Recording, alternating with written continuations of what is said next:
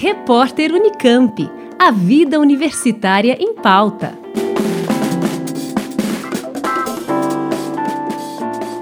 A chegada do verão, que no hemisfério sul ocorre anualmente em 21 de dezembro, vem acompanhada da expectativa da população por temperaturas altas e dias ensolarados. Este ano, no entanto, previsões meteorológicas indicam a presença do fenômeno Laninha em território brasileiro, o que pode afetar as temperaturas e chuvas nos próximos meses. Em entrevista à Rádio USP, o professor Ricardo Camargo, do Departamento de Ciências Atmosféricas do Instituto de Astronomia, Geofísica e Ciências Atmosféricas da USP, comenta as previsões para a estação.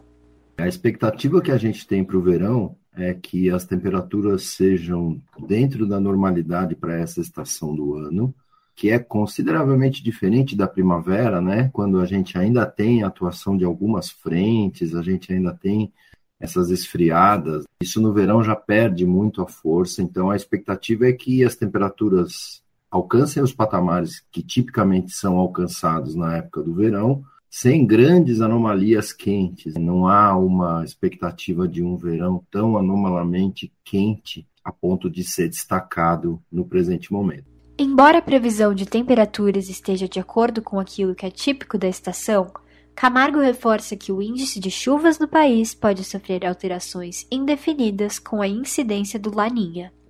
A gente tem uma expectativa grande de influência da fase negativa do El Niño, oscilação sul, que é justamente a Laninha, para esse verão agora.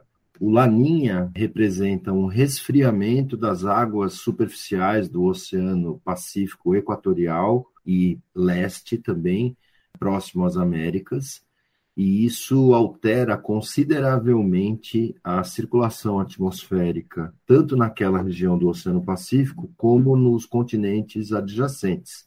Então, América do Norte, América do Sul sentem bastante os impactos desse tipo de situação que ocorre lá no Pacífico. Aqui para o Brasil, em particular, o impacto mais conhecido e mais típico do fenômeno Laninha é, chuvas acima do normal na região Nordeste e chuvas abaixo do normal na região Sul. Justamente aqui em São Paulo, que é uma faixa que fica na transição entre uma região que tem impacto de aumento de chuva e uma região que tem diminuição, a gente fica numa incerteza muito grande. É difícil da gente fazer grandes afirmativas, né? Os modelos numéricos que são usados para essas previsões, eles acabam tendo muita incerteza e a gente fica com uma confiabilidade mais baixa nesse tipo de afirmação. Mas é o que a gente espera para esse verão agora, 21, 22. A incerteza em relação às chuvas traz dúvidas quanto ao futuro da crise hídrica em São Paulo. Enquanto as chuvas não são suficientes para encher os reservatórios, o professor destaca a importância do uso consciente da água. É importante a gente sempre conscientizar a população sobre a questão do uso tanto da energia elétrica como dos recursos hídricos.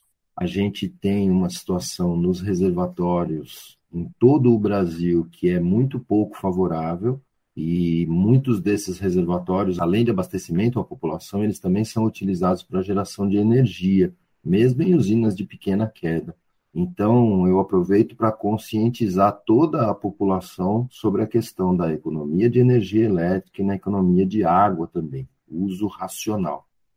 Conversei com o professor Ricardo Camargo, do Departamento de Ciências Atmosféricas do Instituto de Astronomia, Geofísica e Ciências Atmosféricas da USP, que falou sobre a previsão climática para o próximo verão. Mariana Carneiro, da Rádio USP.